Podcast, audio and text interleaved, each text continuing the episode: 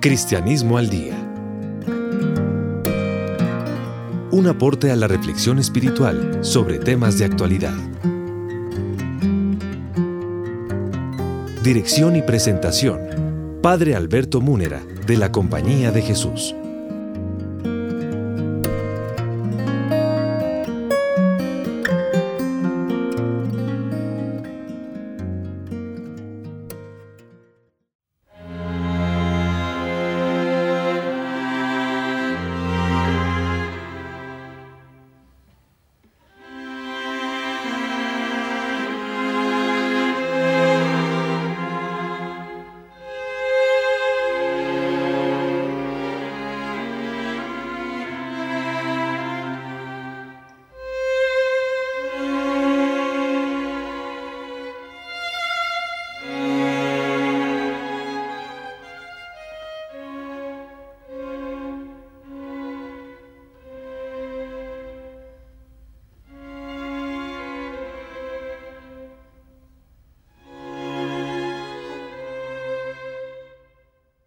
Amables oyentes, una vez más reciban el cordial saludo de quien les habla, el Padre Alberto Múnera de la Compañía de Jesús, Facultad de Teología de la Universidad Javeriana.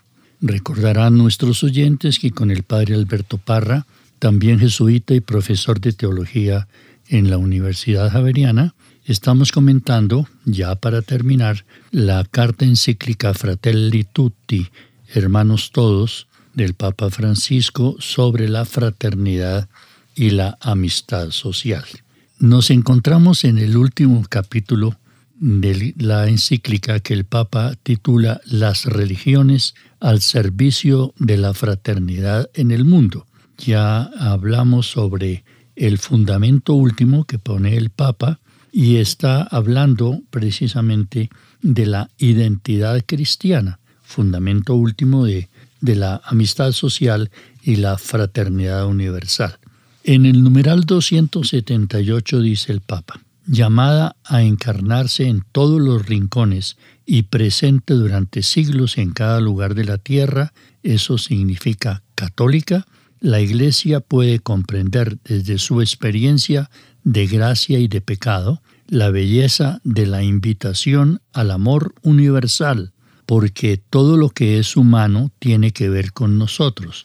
Donde quiera que se reúnen los pueblos para establecer los derechos y deberes del ser humano, nos sentimos honrados cuando nos permiten sentarnos junto a ellos, y para muchos cristianos este camino de fraternidad tiene también una madre llamada María. Ella recibió ante la cruz esta fraternidad universal y está atenta no solo a Jesús, sino también al resto de sus descendientes.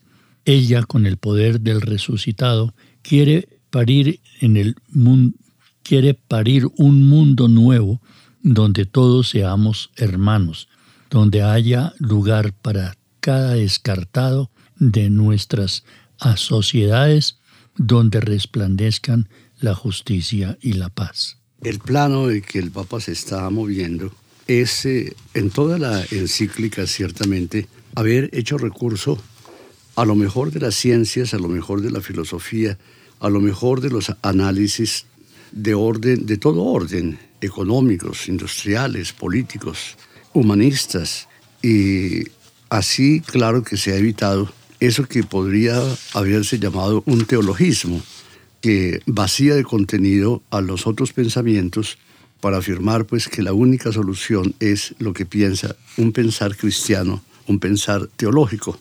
Lo mismo hace en este capítulo el Papa con el asunto de las religiones. Primero que todo, pues el reconocimiento de que el ámbito religioso en el mundo es un ámbito plural y que el valor de las religiones tiene que ver con el valor que se han hecho todos los pueblos acerca del trascendente y que tiene pues todo el, el, valor de la pregunta y tal vez el valor de las respuestas que la misma humanidad se ha ido dando. Pero cuando eso termina, entonces el Papa se ha dedicado ahora a la identidad cristiana desde el número 277. Ya en concreto, visto el común de lo religioso, ahora entonces con la identidad cristiana. Y en este numeral nuevo, pues lo que explica precisamente es que la identidad cristiana está marcada por ese sello de la catolicidad. Entonces, lo primero es eso, llama, llamada a encarnarse en todos los eh, rincones y presente durante siglos en cada lugar de la tierra. Eso significa católica. La iglesia es católica porque está convocada al catolon. Olos es el todo, el todo. Catolon es el, llamamiento para que esté presente en todo. Y así ha sido pues desde en todos los pueblos de la tierra.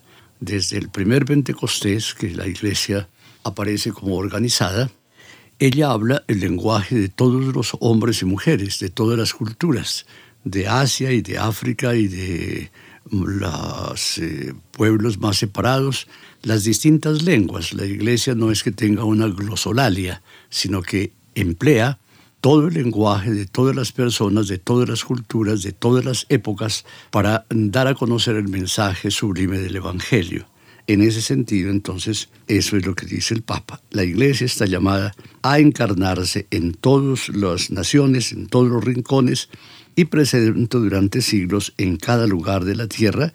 Eso significa, dice el católica, la Iglesia puede comprender entonces la experiencia de gracia y de pecado, de belleza y de, limitación, eh, todo lo que es humano, porque todo lo que es humano pues tiene que ver con nosotros y cita entonces al Papa Pablo VI, que en su carta fundamental Ecclesiam Suam, que inauguró su pontificado, hablaba precisamente de eso. Católica significa que la Iglesia católica tiene que ver con todo lo que es humano, y por eso, claro, que tiene que ver con la paz, tiene que ver con el desarrollo, tiene que ver con el progreso, tiene que ver con la fraternidad universal y con la amistad social.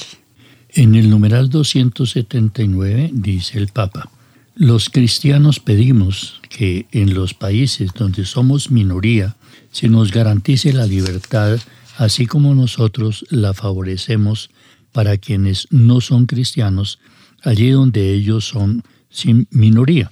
Hay un derecho humano fundamental que no debe ser olvidado en el camino de la fraternidad y la paz, el de la libertad religiosa para los creyentes de todas las religiones.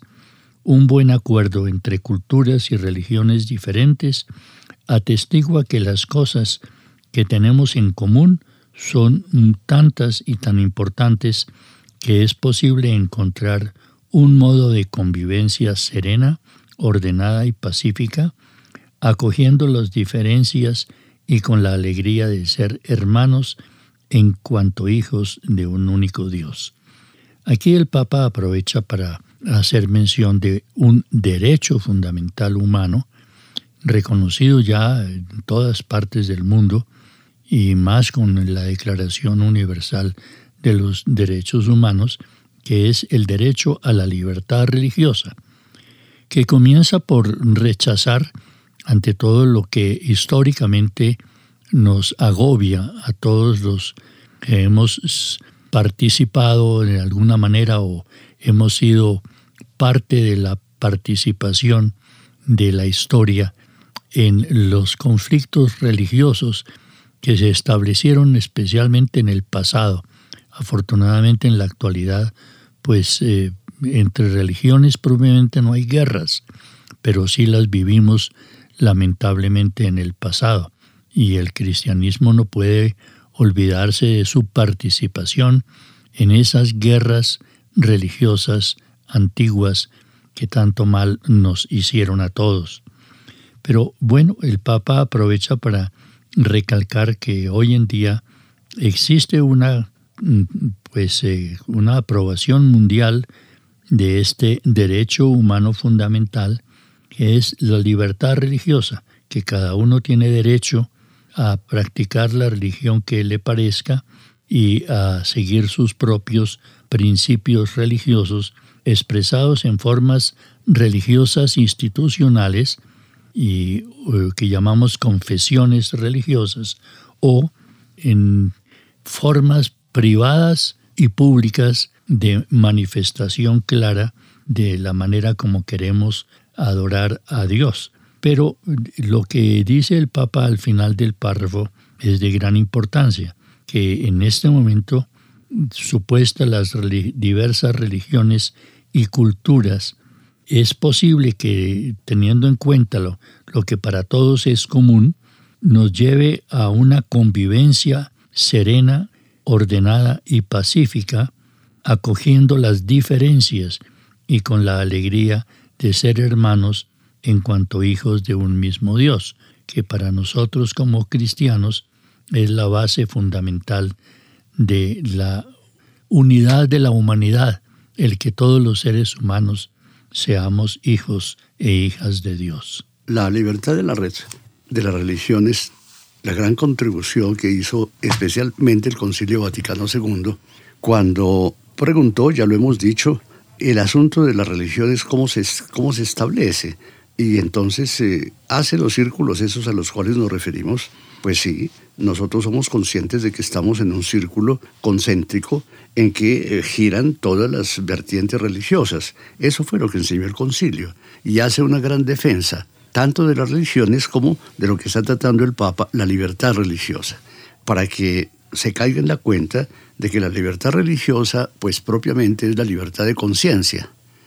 Creo también que la libertad de pensamiento son las eh, libertades fundamentales que tiene una persona.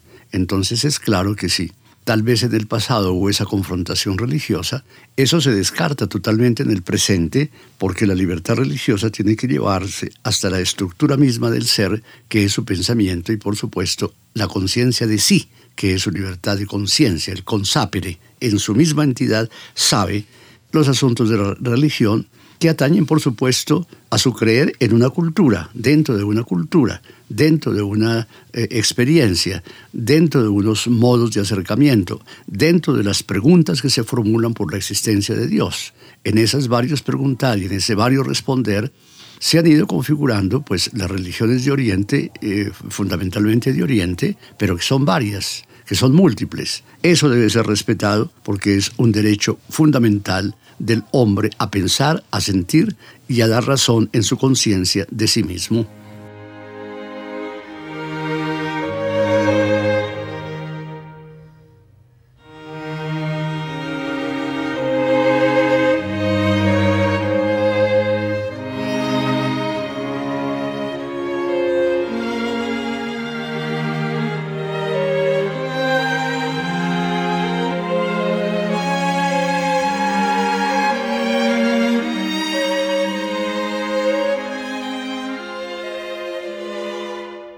Pasando al numeral 280 tenemos lo siguiente.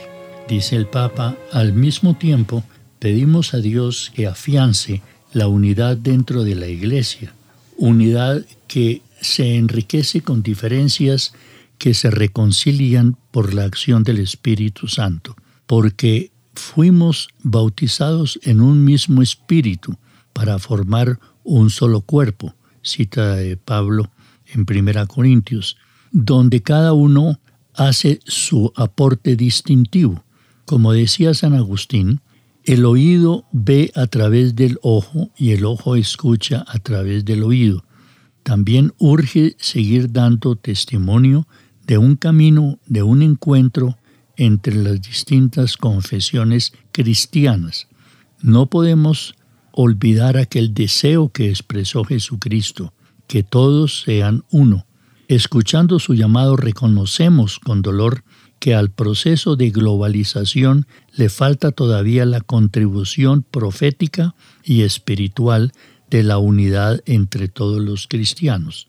No obstante, mientras nos encontramos aún en camino hacia la plena comunión, tenemos ya el deber de dar testimonio común del amor de Dios a su pueblo, colaborando en nuestro servicio a la humanidad. Este numeral es de especial trascendencia para el cristianismo, porque uno de los círculos concéntricos de que hablábamos, en que reparte el concilio todas las religiones y aun a las, a las personas no pertenecientes a religión alguna, es el caso del cristianismo. Los cristianos somos muchos en el mundo, pero estamos divididos en diversas confesiones cristianas.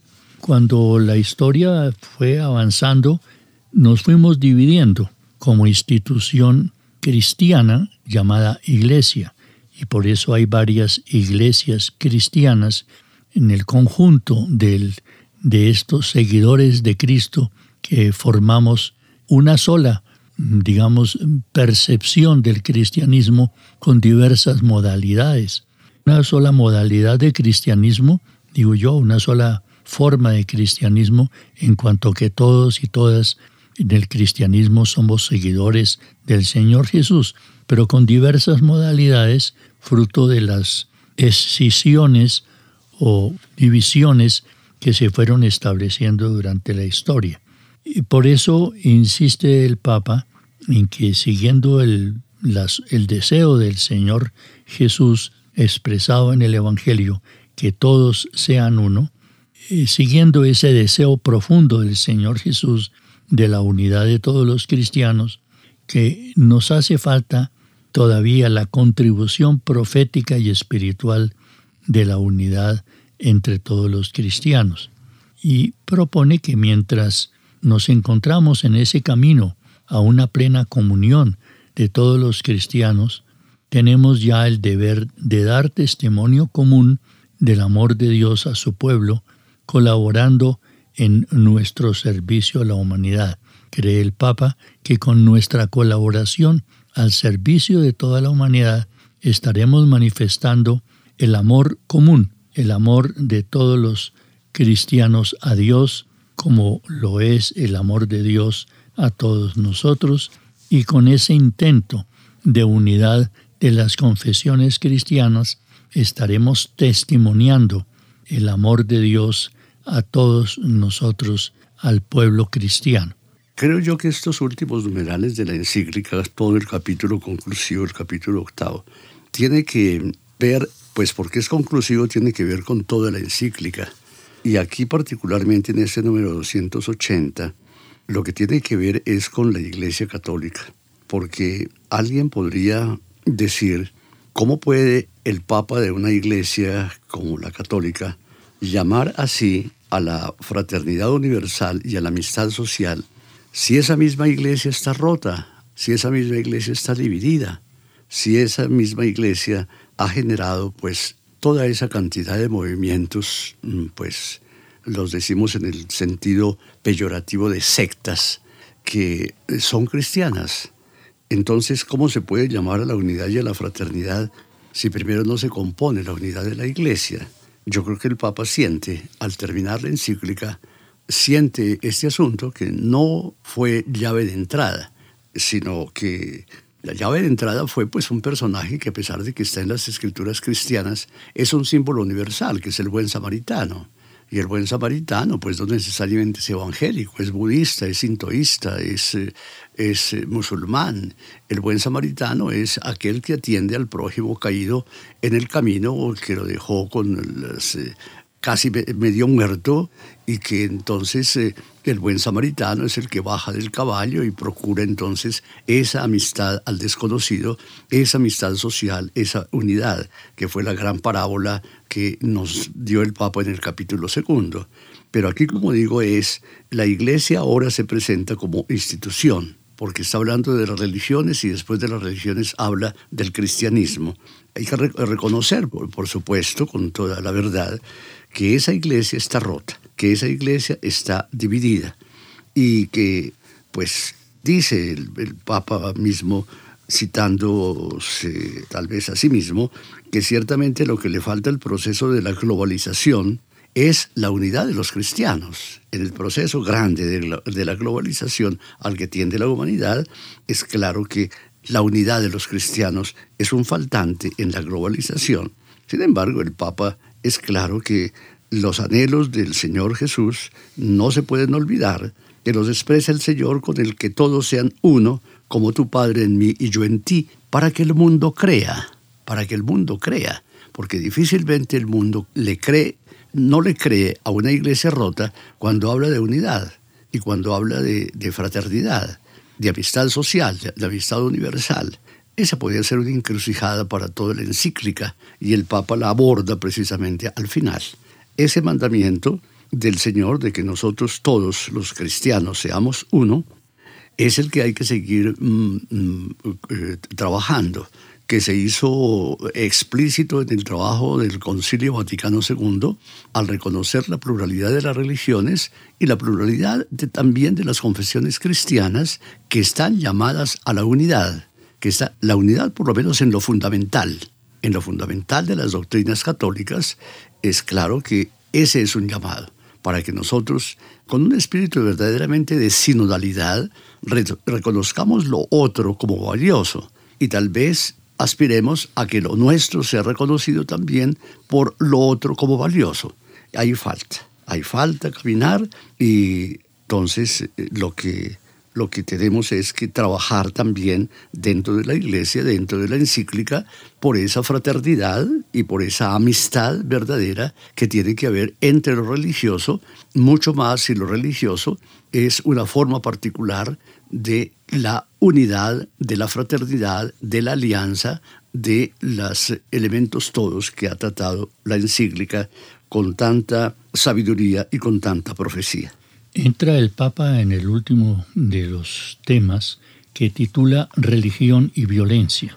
En el numeral 281 dice, entre las religiones es posible un camino de paz. El punto de partida debe ser la mirada de Dios porque Dios nos mira con los ojos, Dios mira con el corazón. Y el amor de Dios es el mismo para cada persona, sea de la religión que sea. Y si es ateo es el mismo amor. Cuando llegue el último día y exista la luz suficiente sobre la tierra para poder ver las cosas como son, nos vamos a llevar cada sorpresa. Entonces es claro que el numeral 281 pues conecta completamente con los anteriores, especialmente con el 279, porque si se exige la libertad de religión, la libertad de conciencia y la libertad de pensamiento, es claro que esas libertades no pueden ser atropelladas y que no puede imponerse nada contra la conciencia o contra el pensamiento ajeno. Por eso la, la violencia pues que se ejercitó, como ya decía el padre Alberto, se ejercitó en otras épocas de la historia, malhadadas épocas de la historia. Sin embargo, hoy es difícil, claro, que las religiones procedan por el prurito de que una de ellas sea la verdad y todo lo demás sea falso, en un teologismo completamente inaceptable, sino que la pluralidad es posible que aspire a la unidad porque juntar es precisamente lo que está disperso, lo que está roto, lo que está pues eh, no cohesionado. Aspirar a eso, creo yo que es uno de los eh, enormes programas. El Papa, claro, descarta absolutamente la violencia como método de inducir a alguien en contra de su conciencia y en contra de su pensamiento, como también, claro, el comportamiento que podría ser violento de cada una de las religiones. Se practicaron en el pasado, desgraciadamente, y es posible que tengamos asomos religiosos todavía de violencia en el presente. Yo creo que los eh, enormes conflictos que han sucedido vienen de Oriente, quien lo creyera, del Oriente que fue sabio y pacífico, pero la religión es también, desgraciadamente, un elemento que causa odio eh, cultural, que causa odio racial, que causa odio confesional. No podemos olvidar, mientras estamos hablando en el programa de hoy, que el Papa asistió hace 15 días a Kazajistán a un encuentro de líderes religiosos de todo el mundo. Y eso fue espectacular realmente, el espectáculo que se volvió a dar como se había dado antes en Asís con este mismo Papa. Pero realmente fue una, asamblea extraordinariamente bella ver a todos los líderes de todas las religiones tratando de hacer convergencia en esto que ha sido el corazón de la encíclica, tal cual la fraternidad universal y la amistad social. Ese, pues, propuesto por muchos, fue realmente el corazón del debate. Y allí estaba el Papa sentado entre, pues, entre los múltiples líderes religiosos, uno entre tantos, pero haciendo la convergencia de que nunca más la violencia, ni la violencia en general, ni la violencia particular de una religión o de una secta. Eso es inadmisible totalmente en todo pensamiento honesto y en toda religión que realmente sea una respuesta de Dios nuestro Señor a la pregunta humana.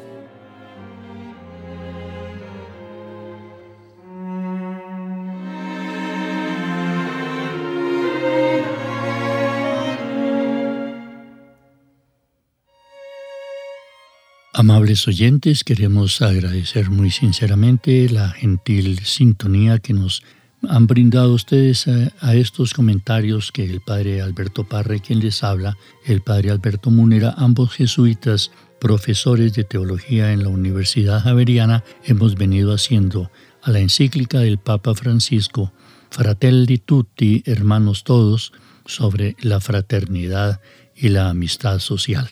En la ingeniería de sonido nos acompañó como siempre Laura del Sol y Daniel Ángel en la producción del programa. Nuestros agradecimientos para ellos.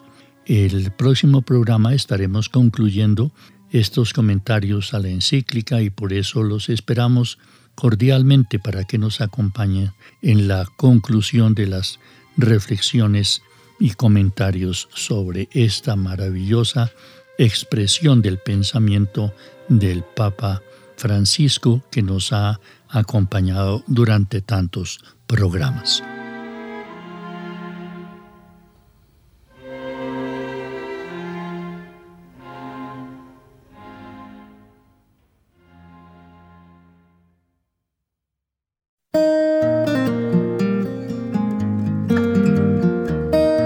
Cristianismo al Día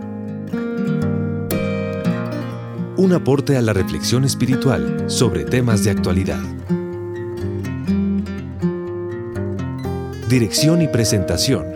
Padre Alberto Múnera, de la Compañía de Jesús.